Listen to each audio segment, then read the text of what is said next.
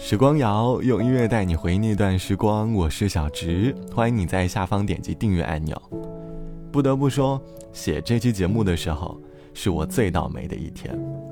为了纪念自己的倒霉，我还给自己点了一杯奶茶。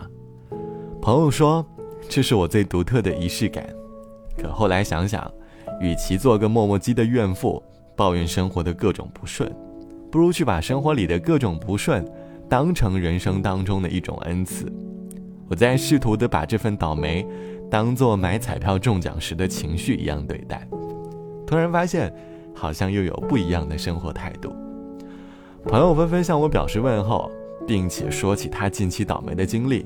我们好似在言语比赛当中变成了两个自娱自乐的丧气包。朋友在给我分享他生活当中感到丧气的时候经常会吃的零食，仔细一看。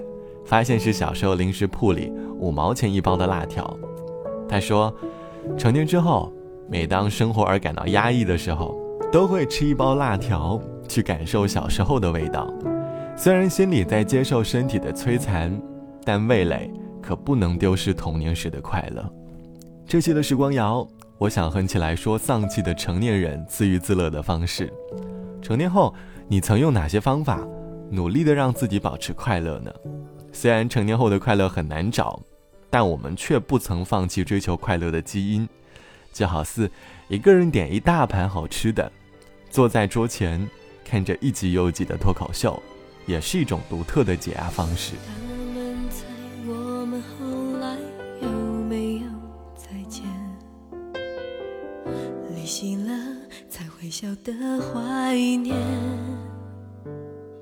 突然，我记起你主动依然像昨天。对自己，我终于也诚实了一点。是不是回忆就是淡淡柠檬草？心酸里又有芳香的味道。曾以为你是全世界，但那天已经好遥远。绕一圈，我才发现我有更远地平线。我们都没错，只是不适合。我要的，我现在才懂得。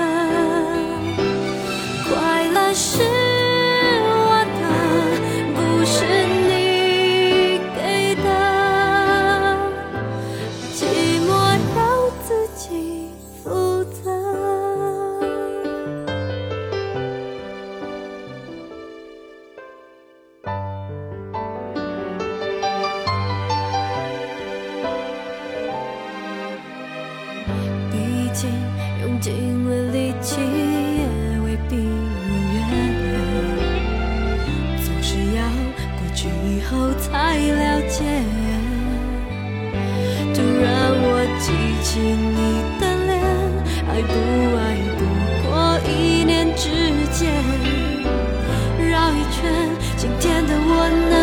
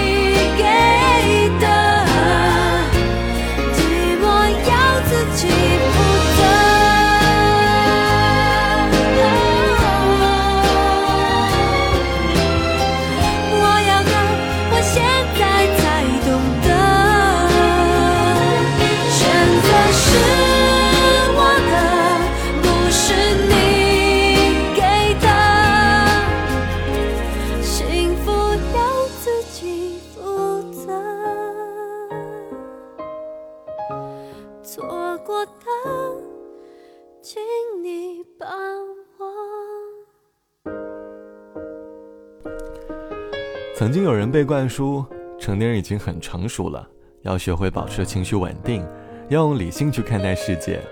只可惜，道理听多了，每当生活的浪花拍打着我们的臂膀的时候，总会有很多情绪涌上心头。因为我们知道，哭泣不会换来额外的疼爱，于是我们便在寻找独特的解压方式，不复杂，但却很管用。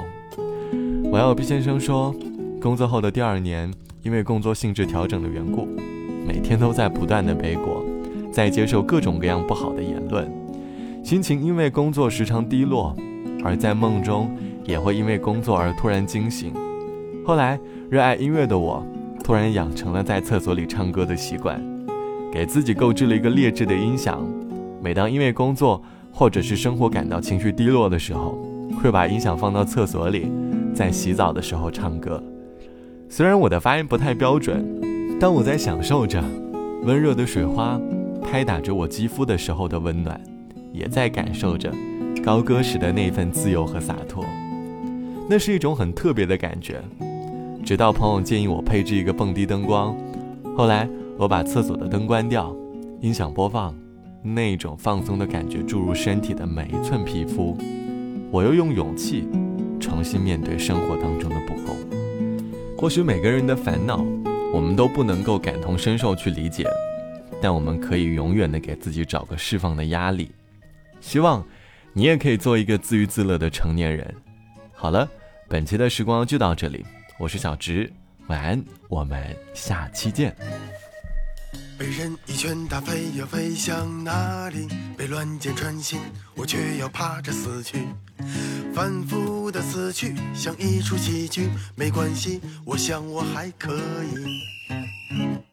男一好笑，我也要笑到岔气；女一好哭，我也得跟着着急。不知道他们哭和笑的原因，但我知道温馨和我没关系。我不会飞檐走壁，雄主义，我只有一点不知好歹的勇气，幻想着有一天我也能出人头地，穿上。了英雄的外衣，可导演我的美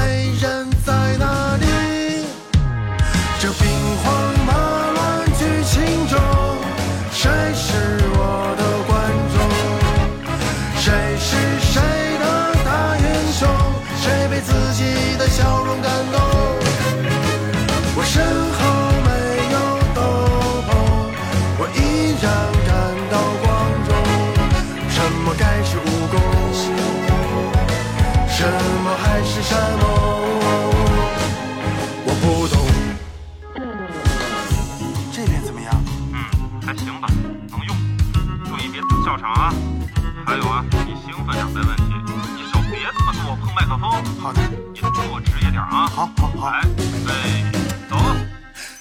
也许有一天我一次成名，也许不成名，我还得怕着死去。这一场战役其实没有输赢，无非是成就了别人，牺牲我自己。我不会飞檐走壁，我不懂英雄主义，我只有一点不知好歹的勇气，幻想着有一天我也能出人头地，穿上了。英雄的外衣，可导演我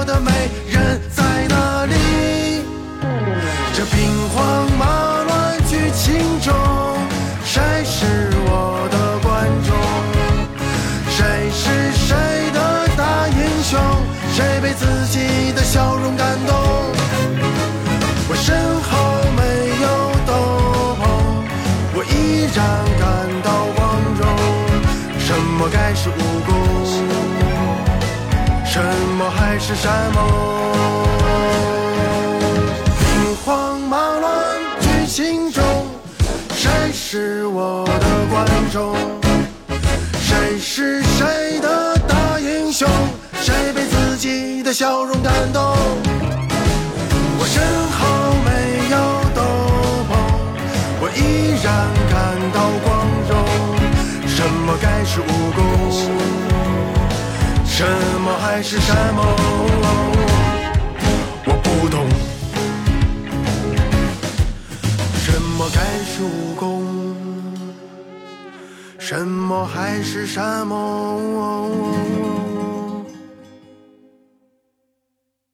我不懂。